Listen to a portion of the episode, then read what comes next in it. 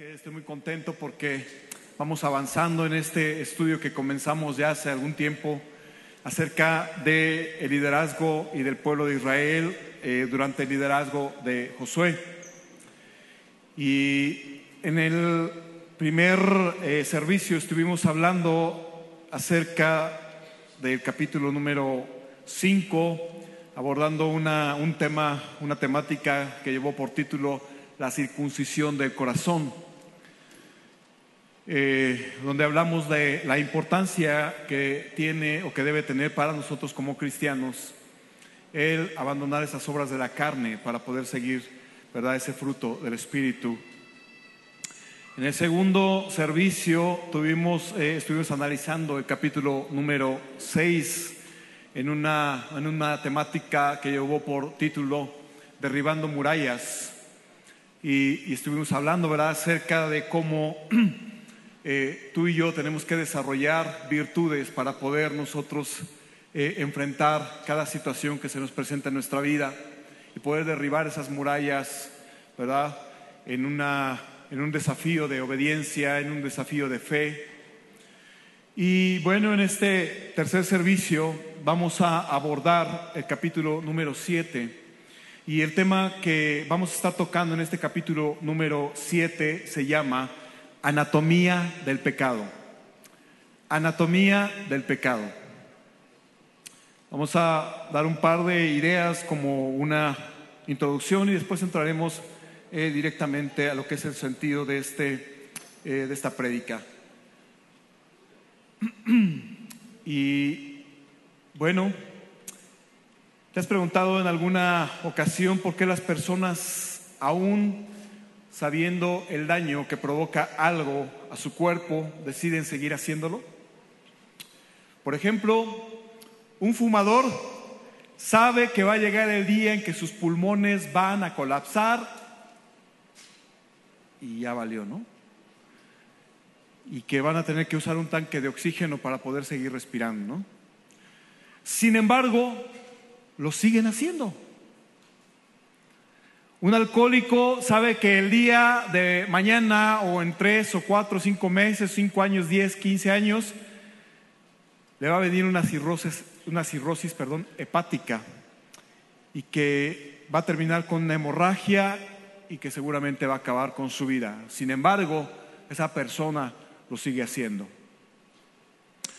Un drogadicto sabe que el día de mañana las drogas van a, van a destruir parte de su cerebro, de sus neuronas, y que su cerebro no va a dar para más, pero continúa haciéndolo.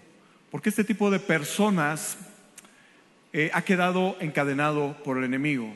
Y solamente la sangre de Cristo, ¿verdad? El, el poder de Jesucristo les puede rescatar de esa cadena de opresión por la que están pasando. Y hablamos de personas con vicios, en las cuales Satanás los tiene encadenado, pero hablamos, ¿qué tal te parece hablar de gente que aún en sus facultades y en sus cinco sentidos sabe lo que está haciendo y lo sigue ejecutando y está ejecutando de una manera errónea?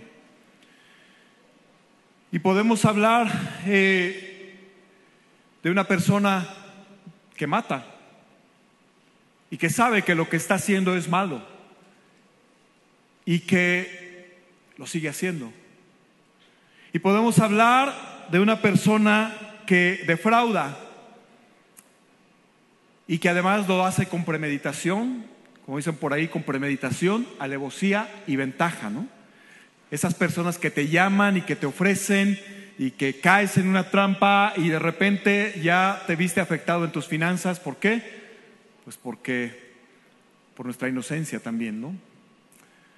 Y lo sigue, esa persona sigue haciendo esa, e, e, ese tipo de situaciones, ¿no? Y, y lo siguen haciendo a pesar de saber que hay un riesgo en ello, a pesar de saber que en un momento determinado ellos van a, terminar en una, en una cárcel, ¿no? Y han decidido, ellos mismos han tomado esa decisión de seguirlo haciendo aún a sabiendas de lo que pudiera pasarles. Pero es una, han tomado una toma de han, han tomado una decisión para su vida. ¿Cuál realmente es la razón para continuar pecando? Sea por una atadura que se tiene o sea por una decisión que tú y yo pudiéramos haber tomado o que la gente pudiera haber tomado, ¿verdad? Inclusive eh, escudados a veces en una necesidad. No, es que, es que yo tengo necesidad y por eso robo para darle de comer a mis hijos, ¿no? Aún escudados en, en esa necesidad. Mucha gente hoy sigue haciendo lo indebido. Hemos dicho en diversas ocasiones que la Biblia es y tiene la respuesta para todas las situaciones que tú y yo podamos vivir, que tiene las respuestas a todas las preguntas que tú y yo nos podamos estar formulándonos. Tiene la respuesta a ti joven que vas a una, universidad y, que, te estás cuestionando situaciones acerca de, cómo se formó el mundo y situaciones como estas y filosofías tiene respuestas para ti como padre de familia, tiene respuestas para ti como, como sacerdote de tu casa, tiene respuestas para todas las áreas.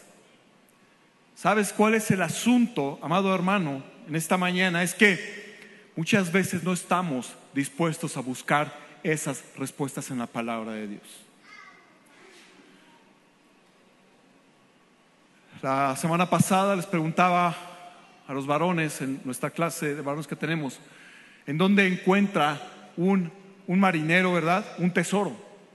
Aquellas personas que se dedican a buscar tesoros van y tienen que buscar en dónde. Se tienen que ir a alta mar y ahí tienen que sumergirse y encontrar el tesoro que ellos andan buscando. Los tesoros, amado hermano, no los vas a encontrar en la superficie. Aquella persona, aquellas personas o empresas que están buscando petróleo, no lo van a encontrar aquí flotando.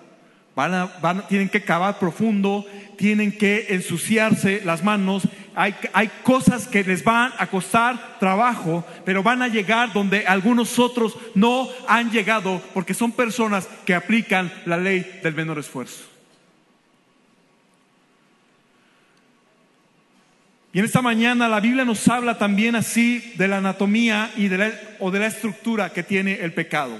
Tú y yo tenemos una anatomía, cómo estamos formados, que estamos formados por huesos, que tenemos nervios, que tenemos músculos, que tenemos este, un páncreas, un hígado, un corazón. Tenemos, estamos formados de diversas cosas. El pecado también está formado de diversos elementos o de varios elementos, no digamos diversos, de varios elementos. Eh, de dónde y cómo nace, pero también nos habla la Biblia de la manera que éste puede morir.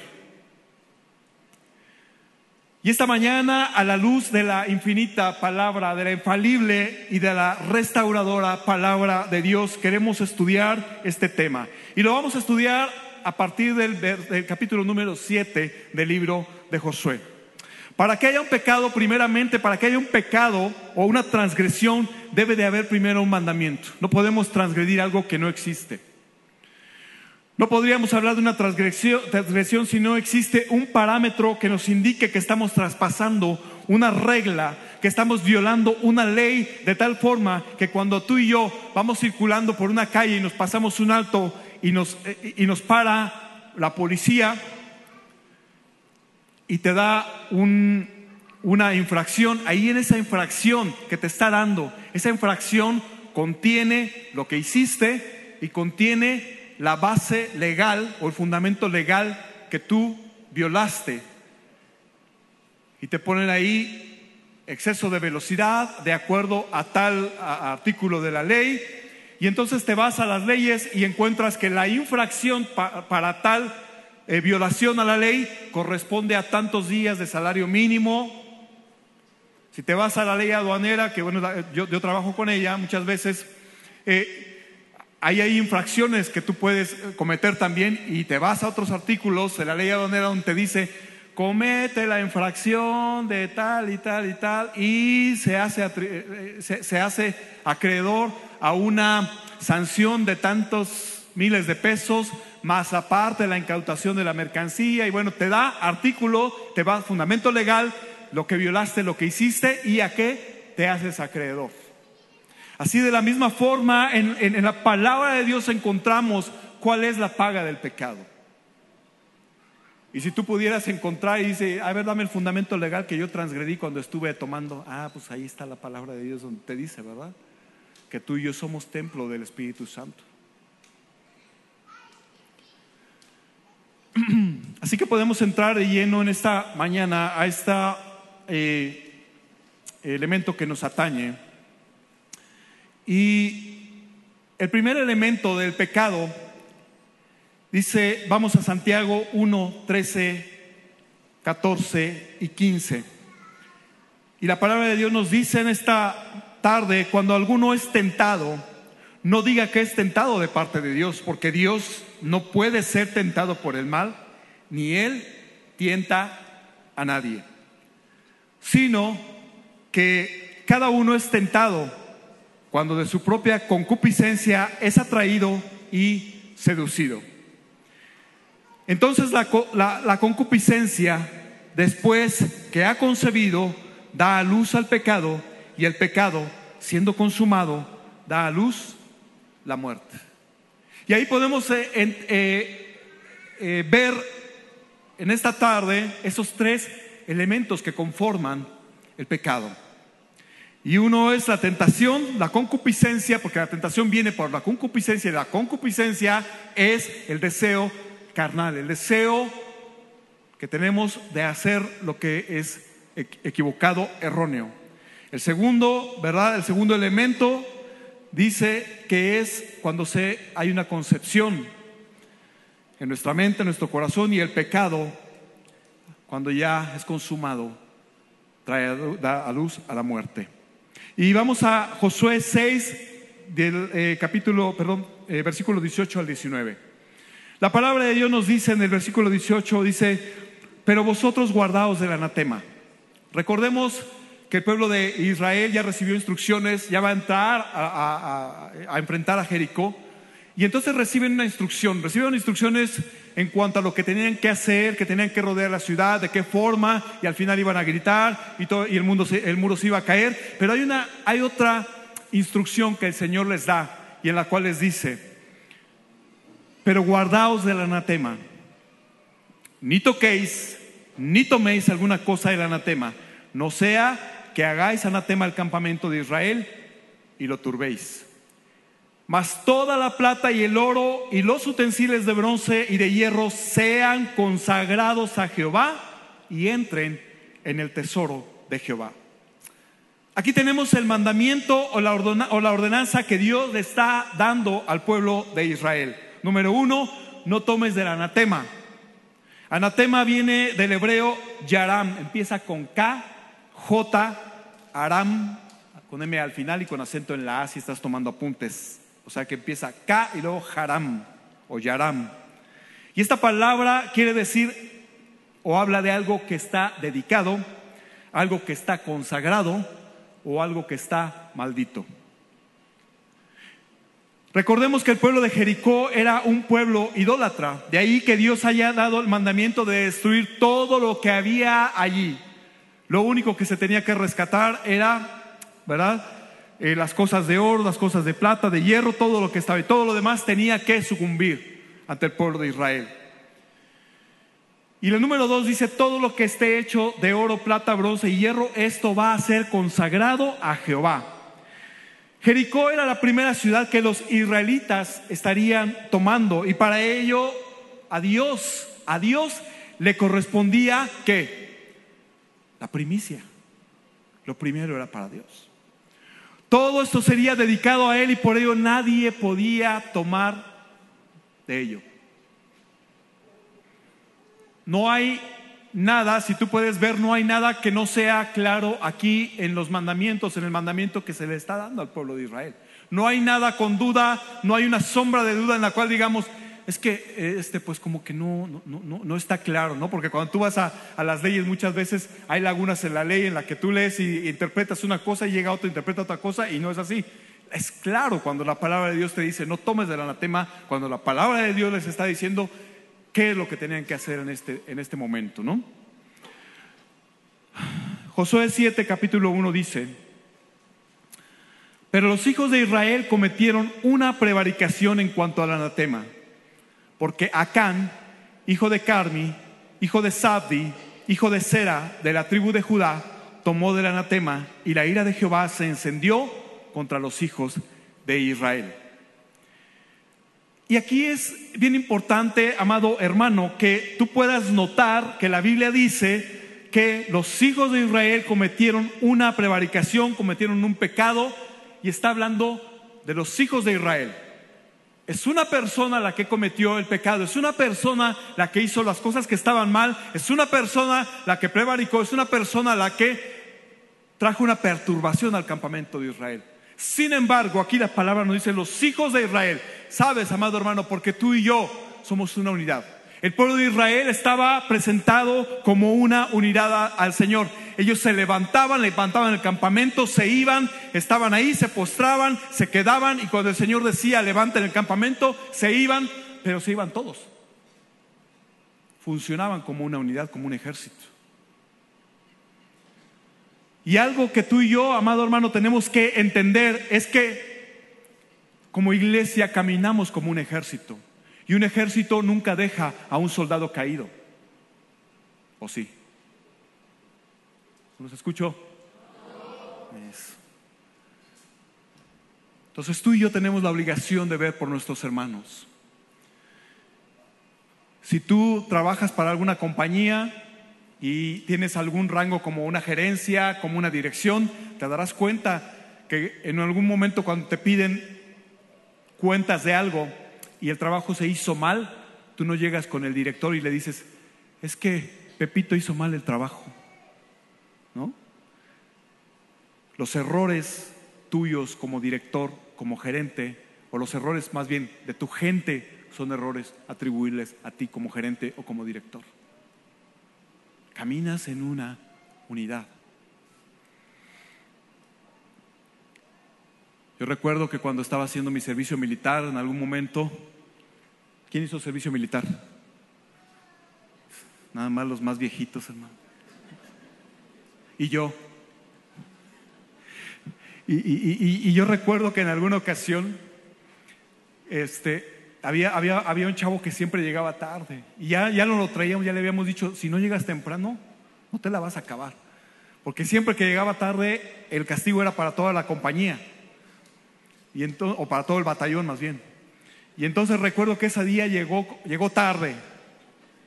Y todos así ya estaban. Y, agarro, y, llega, llega el sargento, ¿no? Y dice, todos posición de apatito, ¿no? ¿Sabes, ¿Sabes cuál es la posición de patito? Bueno, te, agachas y te agarras los talones o te, pones las, manos aquí, te pones en cuclillas y, y, las manos en la nuca. Y yo recuerdo que desde la calle, en la avenida Conscripto, que nos ponían ahí, nos ponían a todos ahí, nos esperaban, desde la calle hasta donde llegamos a nuestro batallón, nos metieron a todos de apatito por esa persona. O sea, por una persona fue castigado todo el batallón. Ya te imaginarás al final cómo le fue al chaparrito, le decíamos el chaparrito. Lo agarramos a chuletazos todos. Ahí pregunta a tu hijo qué es un chuletazo.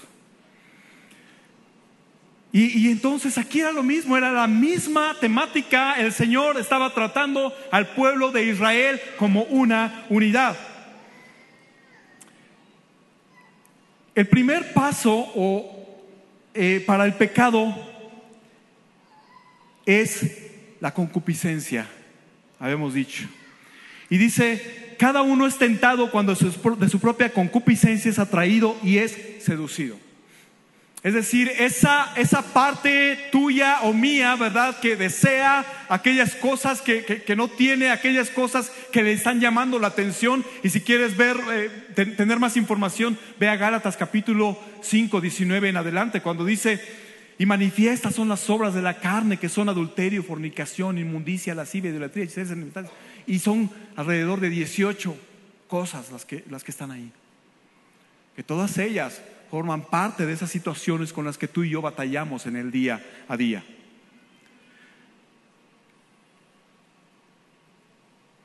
Así que también hemos visto y hemos platicado muchas veces que en la antigüedad el nombre de una persona hacía énfasis o hacía alusión al carácter de esa persona. De tal forma que podemos encontrar a Jacob y el significado de Jacob era el que suplanta. Y Jacob vino a suplantar a Esaú. Después encontramos a un José que significa que él añada. Y el Señor le añadió otro hijo a Jacob. Y la palabra de Caín que significa lanza o el que golpea rápido. Y cuando te vas a la palabra encontramos que Caín dice que se levantó contra su hermano y lo mató. Entonces, cuando tú y yo leemos esto, encontramos a Acán. Y encontramos que Acán debió, Acán, fíjate lo que significa Acán. Acán significa atormentar, atribular, perturbar. Eso es lo que significa Acán. Entonces cuando tú y yo vemos esto y, encontramos que en la palabra de Dios el nombre de una persona hacía alusión al carácter de esa persona, podemos deducir entonces que Acán era de ese tipo de personas que era una persona ambiciosa, una persona que seguramente quería hacerse rico de la noche a la mañana, pero sin trabajar. Era ese tipo de personas que murmura, era ese tipo de personas que habla mal de la gente, era ese tipo de personas que siembra la discordia, que perturba la paz donde quiera que va. Lo cual era un indicativo de lo que había en su corazón. Yo creo que él ya tenía inclusive decidido lo que él iba a hacer como un soldado. No, porque a mí no, no me es creíble, no sé a ti, pero a mí no me es creíble que estas tres cosas que él hurtó las haya encontrado en el mismo lugar. Para mí, Acán entró, vio y dijo, esto sí vale la pena, y me voy para acá y esto vale la pena también, y era su misión. Él buscaba algo que realmente valiera la pena robar. La concupiscencia, mi amado hermano, es ese deseo carnal por hacer lo malo, por poseer, por codiciar, por tener lo mejor sin importar el precio, por sentirse mejor. De tal forma, mi amado hermano, que un hombre casado puede mirar con malicia a una mujer. Desearla en su corazón, la empieza a buscar, le empieza a mandar mensajitos, la empieza a procurar, inclusive más que a su esposa. Después comienza a darle regalos. Él ya está deseando, esa persona ya está deseando en su corazón estar con ella. Y todo comenzó con una mirada. Y todo comenzó con una intención de ayudar. Ah, yo te ayudo. Qué servicial. Ocultando la verdadera intención de su corazón. Una persona que desea obtener la posición de su jefe, ¿qué crees que hace? Primero está ambicionando. Empieza a ver cómo su jefe se mueve, qué es lo que hace, a qué hora llega, a qué hora se va. Trata de encontrar los errores, trata de encontrar inclusive gente que piense igual que él. Trata de encontrar cómplices, porque la concupiscencia es ese deseo de posición que le lleva a echar tierra, que le lleva a desacreditar a los demás. El Salmo 73, 2 y 3 dice el salmista, en cuanto a mí se deslizaron mis pies, casi se deslizaron mis pies, perdón. Por poco resbalaron mis pasos, porque tuve envidia de los arrogantes viendo la prosperidad de los impíos. ¿Sabes? Porque muchas veces por ahí empiezan las situaciones en tu vida y en mi vida. Ay, mira qué bien le va. ¿Y por qué a mí no me va así? Y empezamos a ver formas de cómo tener más. Y esas formas te llevan a estar pensando qué es lo que vas a hacer. Y ese pensar en lo que vas a hacer te va a llevar al final a hacer algo que es indebido.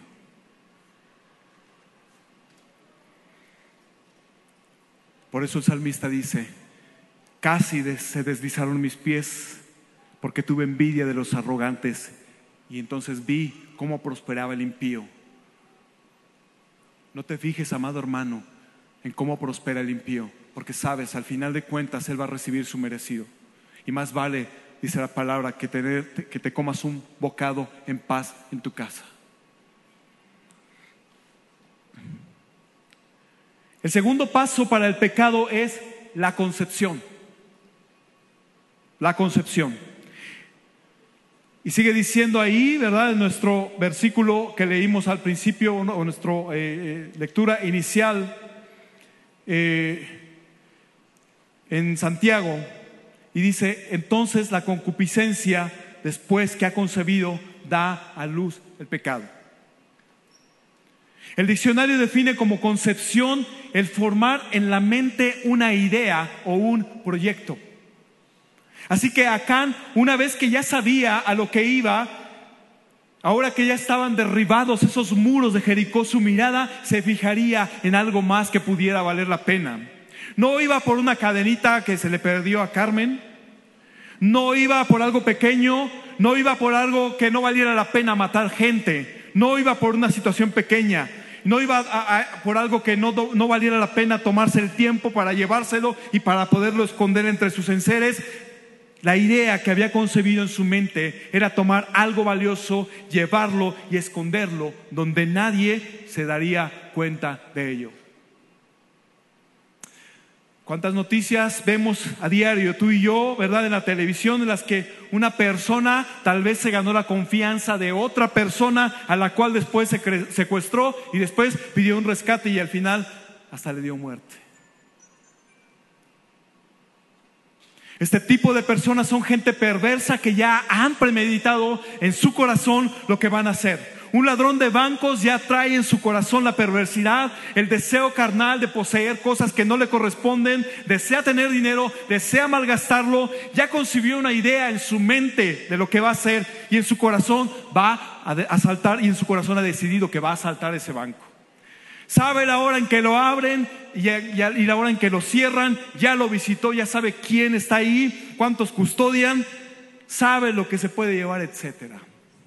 Una persona que engaña a su cónyuge por su deseo sexual, por su deseo carnal, ya sabe también lo que va a hacer. Ya, tiene el control de todo, sabe a qué hora llega su pareja, su esposa, sabe en qué momento le puede llamar, sabe en qué momento ella le puede llamar a él, sabe el, el, compadre ya está coludido también inclusive con él, pero ¿sabes qué?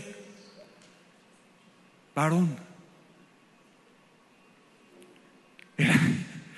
el amor es una cosa esplendorosa hasta que te cae tu esposa.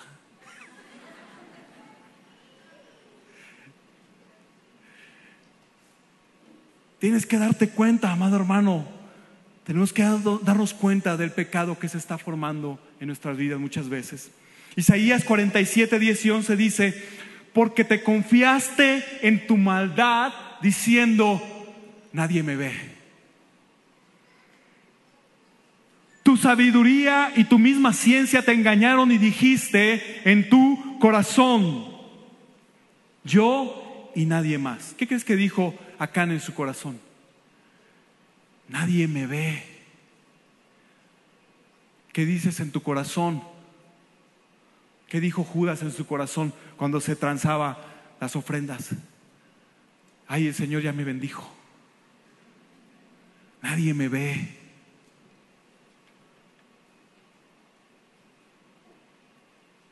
¿Qué, crees que pasa cuando estás haciendo un examen joven y estás en el salón de clase y le estás copiando el de lado porque tú no estudiaste? Nadie me ve. Es lo mismo que hizo Acán. Y tu sabiduría y tu misma ciencia te engañaron y dijiste en tu corazón yo y nadie más. Vendrá pues sobre ti mal cuyo nacimiento no sabrás. Caerá sobre ti quebrantamiento, el cual no podrás remediar, y destrucción que no sepas vendrá de repente sobre ti. No manches. Esto le pasó a Can. ¿Qué pasa por nuestra mente? El tercer paso para el pecado es la muerte. Dice, y el pecado siendo consumado, da a luz la muerte. Al final Acán llevó a cabo su plan, pero su plan no había funcionado. Acán había visto las maravillas de Dios, sabía de la omnipotencia, de la omnisciencia, de la omnipresencia del Señor y trató de burlarse de él. Esto debe calar muy fondo, amado hermano, en tu corazón y en mi corazón, porque muchas veces nosotros hacemos lo mismo y actuamos de la misma forma pensando que el Señor no nos está viendo.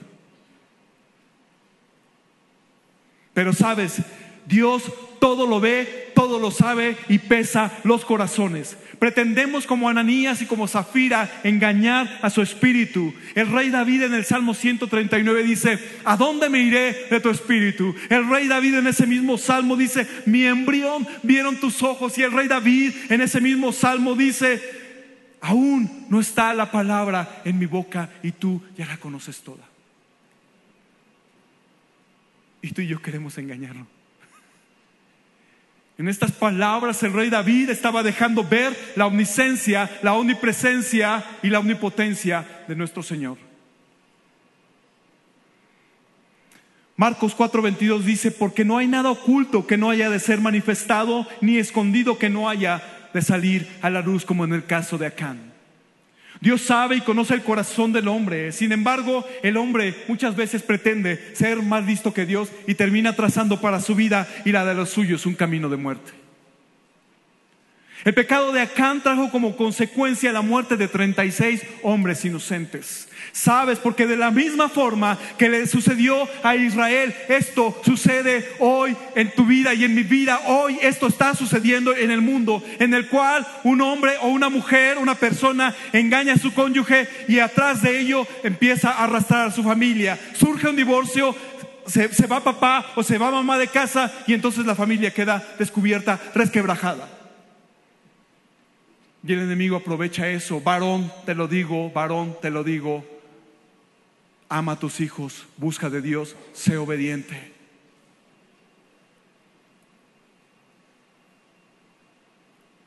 Cuando nosotros caemos, amado hermano, no nos damos cuenta muchas veces y muchas veces ni siquiera nos, no, nos paramos a pensar tantito en lo que nuestras acciones pueden afectar a los demás. Hay líderes que han llevado a sus seguidores a la ruina.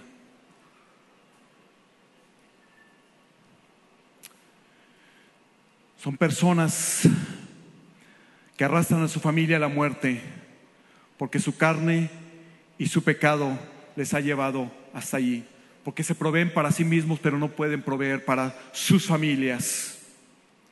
¿Cuántos jóvenes hoy en día, a causa del pecado y de su, perversidad, están violando la pureza de jovencitas, verdad? Que creen en el amor y que al final lo que encuentran, lo único, lo único que pueden encontrar es desdicha y es infelicidad.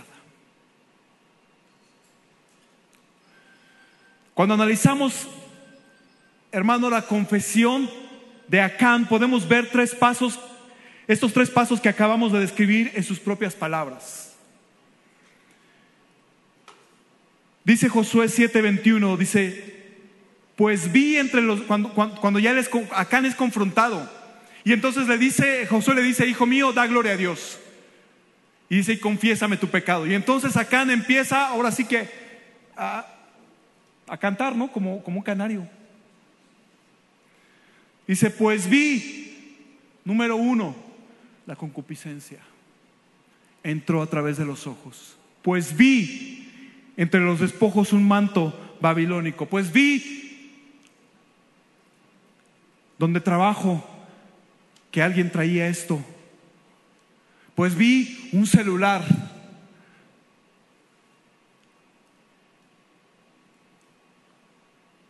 Muy bueno y 200 ciclos de plata y un lingote de oro de peso de 50 ciclos, lo cual, subraya leí, subraya vi y después subraya codicié. Ahí está la concepción. Él ya lo codició en su corazón. Y después, ¿qué dice? Y tomé. Hmm. El tercer paso. La ejecución. Y he aquí que está escondido bajo tierra en medio de mi tienda y el dinero debajo de ello. Y como en el caso de Acán, amado hermano, nos preocupamos más por esconder muchas veces nuestro pecado en lugar de ir de rodillas al Señor y entregarlo. Por ello, David. David dice, ¿quién podrá entender sus propios errores? Y dice él mismo, se contesta, líbrame de los que me son ocultos.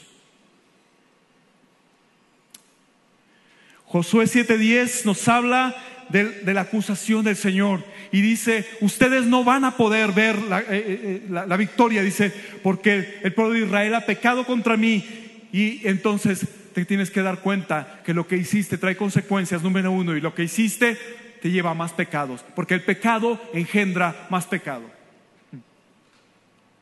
Y dice la palabra, número uno, quebrantaron mi pacto, quebrantaron el pacto. Cuando tú y yo somos desobedientes, cuando tú y yo actuamos en nuestra carne, cuando tú y yo pecamos, estamos quebrantando el pacto con el Señor.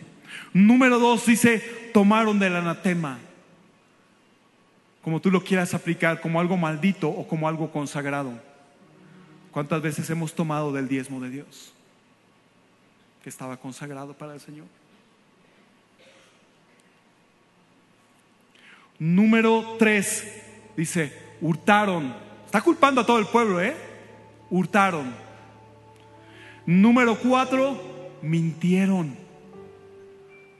Número cinco, ocultaron. Entonces te fijas cómo un simple pecado te llevó a más pecado.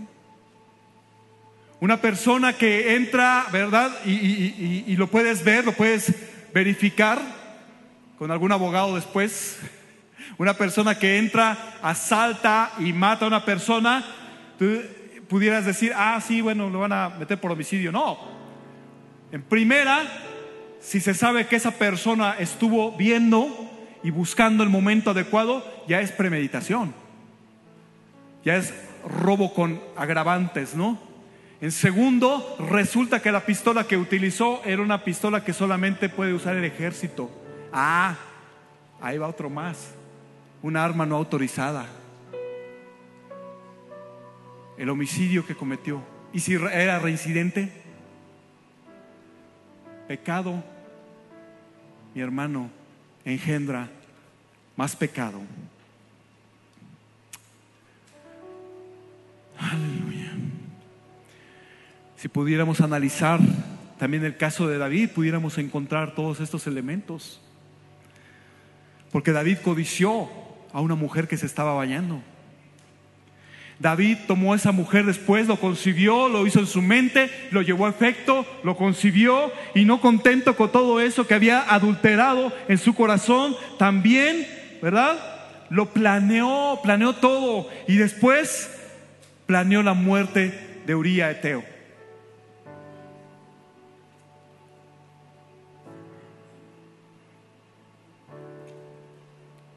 Se convirtió también en un asesino. ¿Cuál es la consecuencia del pecado? Josué 7:12 dice, por esto los hijos de Israel no podrán hacer frente a sus enemigos, sino que delante de sus enemigos volverá la espalda, por cuanto han venido a ser anatema, ni estaré más con vosotros si no destruyereis el anatema del medio de vosotros. La consecuencia del pecado de Acán afectó también a todo el pueblo de Israel. No iban a poder salir a la batalla el pueblo de Israel contra sus enemigos porque seguramente iban a encontrar derrota. Amado hermano, porque cuando tú y yo decidimos hacer las cosas a nuestra manera, lo único que está garantizado para ti y para mí es la derrota. Cuando tú y yo hemos pecado y no hemos pedido perdón al Señor, lo único que nos espera es la derrota.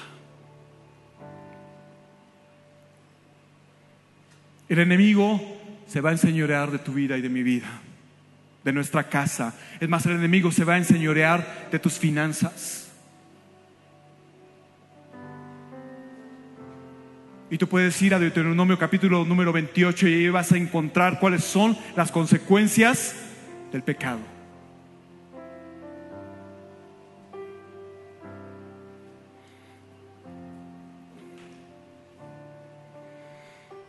La presencia de Dios se va a alejar de nosotros. Y quizá tú puedas pensar en esta mañana, bueno, ¿y qué es la presencia de Dios? Y desdeñarla de tal forma que la desprecias, pero la presencia de Dios en tu vida y en mi vida eso es lo más importante, amado hermano. De tal forma que cuando Moisés es mandado para libertar al pueblo de Israel, Moisés se acerca al Señor y le dice, Señor, si tu presencia no va conmigo, yo no quiero ir a ningún lugar. Es inconcebible, es incomprensible que tú y yo nos movamos a cualquier lugar sin la presencia del Señor. El pueblo de Israel cuando iba, cuando salía y cuando entraba, el arca iba con ellos, porque la presencia del Señor estaba representada en el arca.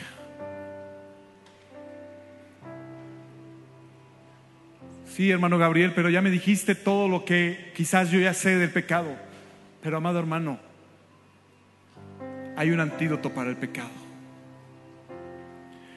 El pecado tiene que ser erradicado de nuestras vidas desde su raíz y debemos ser radicales en ello. Dios fue radical en todo esto con la casa de Israel, con Israel y con la casa de Acán.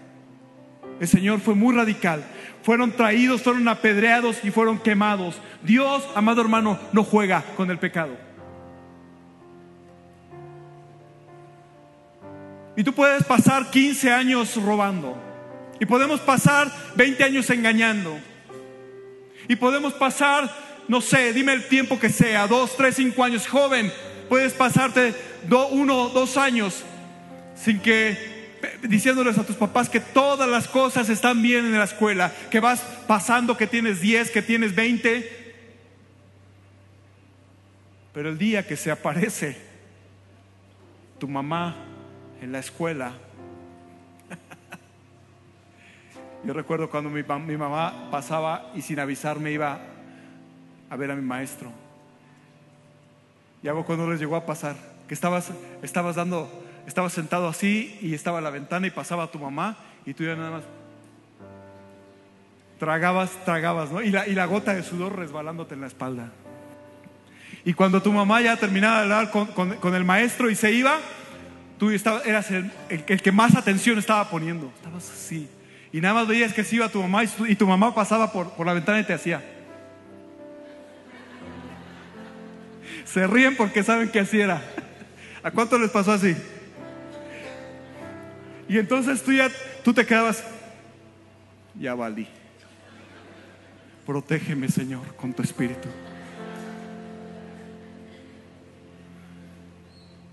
Ahí sí te consagrabas, ¿no? No quiero que lleguen las doce y media. No quiero salir, maestro, deme, deme un trabajo que hacer aquí, yo me quedo. Pero amado hermano, Dios no juega con el pecado. ¿Acaso yo, yo me pregunto, eh, ahora que lo estaba estudiando el tema, yo decía, pero ¿por qué fue tan radical el Señor? ¿Y por qué aniquiló de una manera tan cruenta a, a esta familia, a toda la casa de Acán? Pero sabes, cuando yo estaba estudiando dije, ellos lo sabían.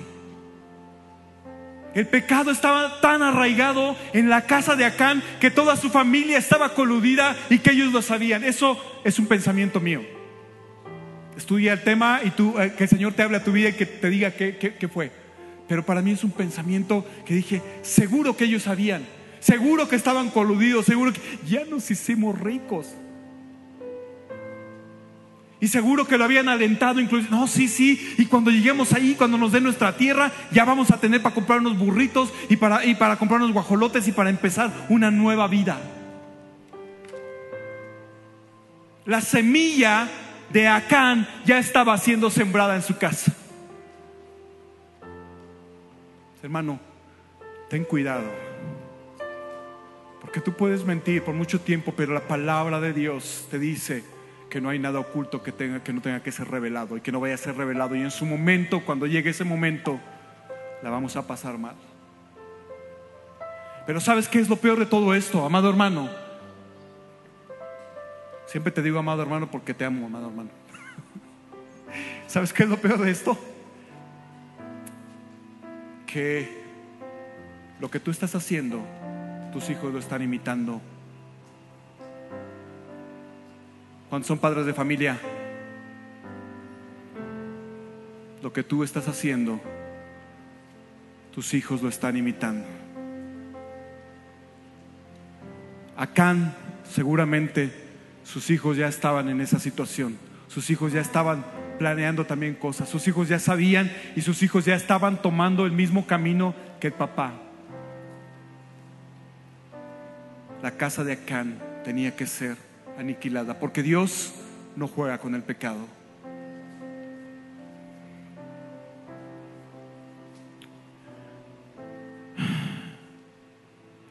El pueblo de Israel es llamado a santificarse y es el mismo llamado que hoy Dios nos hace a ti y a mí. Esta no es la, la, mejor parte de todo esto, no es que se haya explicado los pasos del pecado, no es que se haya explicado todo esto, no es que no, no es toda esta parte. La mejor parte de todo esto, ¿sabes cuál es?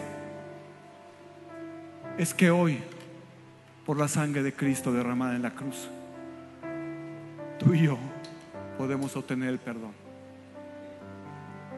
Y no importa qué pecado hayas cometido, no importa que hayas mentido, no importa lo que hayas hecho, tú sabes lo que hay en tu corazón y tú sabes lo que estás viviendo hoy en tu vida, tú sabes lo que hay hoy en tu familia, tú sabes lo que estás haciendo en tu trabajo, tú sabes lo que estás haciendo en donde quiera que te encuentres.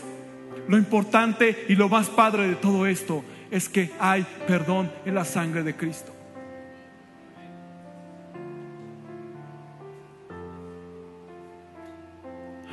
Y quizás hoy te encuentres luchando con algún pecado o con alguna situación en tu vida. Y es el tiempo de que tú lo confieses, porque tu palabra, la palabra de Dios dice que el que encubre su, su pecado no prospera, pero el que lo confiesa y se aparta alcanza la misericordia. Proverbios 28, 13.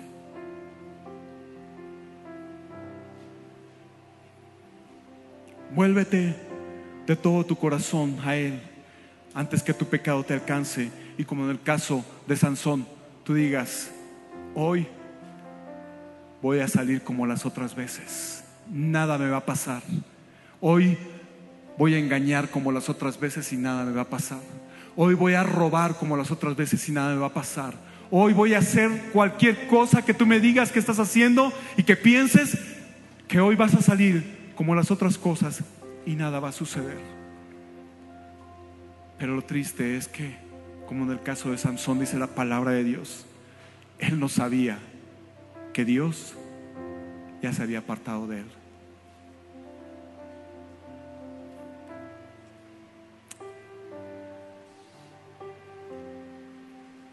Y hoy te voy a pedir que te pongas de pie, hermano.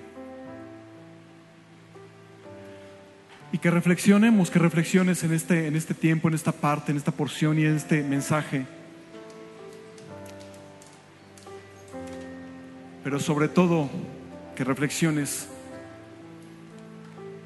Lo que te voy a pedir es que hoy, no te digo que lo confieses a tu hermano que está al lado, hoy te pido que tú confieses delante del Señor y que le digas, Señor, he estado jugando con este pecado, he estado teniendo esta situación en mi vida, Señor, y tú la conoces, hoy quiero confesártela y hoy la pongo delante de ti. Y Señor, te pido perdón por lo que he estado haciendo. Cierra tus ojos y oremos. Sí, Señor. Necesitamos tu presencia en nuestras vidas, Señor. Tu presencia nos es necesaria. Tu presencia es urgente. Tu presencia, Señor, tiene que estar en nuestras vidas, Señor. Queremos acabar, aniquilar el pecado que mora en nosotros, Señor. Es cierto que a diario tenemos circunstancias, es cierto que a diario tenemos problemas, es cierto que a diario, Señor, tenemos situaciones con las cuales luchamos, pero no queremos vivir en el pecado.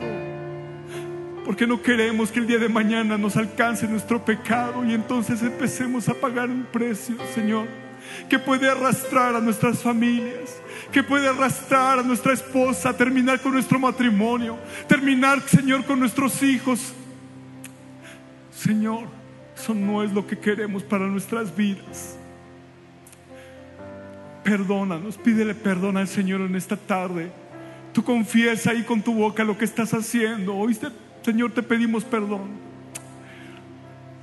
Quizá hemos estado jugando con el pecado. Quizá hay cosas en nuestra vida, Señor, que nos están haciendo que nuestra fe haya mermado, que ya no te buscamos como antes lo hacíamos. Pero hoy confesamos nuestro pecado porque hoy queremos ser justificados, porque hoy queremos, Señor, que tú traigas perdón a nuestra casa, Señor. Sí, Señor, renuévanos, renuévanos. Aleluya. Pídele al Señor que te renueve.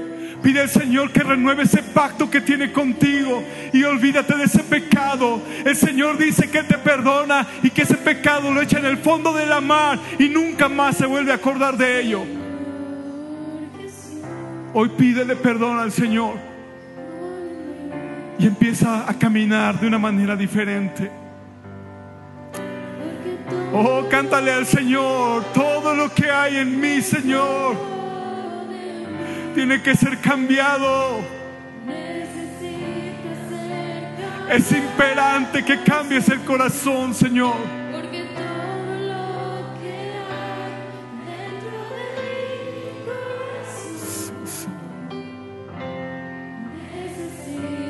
Dile una vez más, dile una vez más. Dile, renuévame.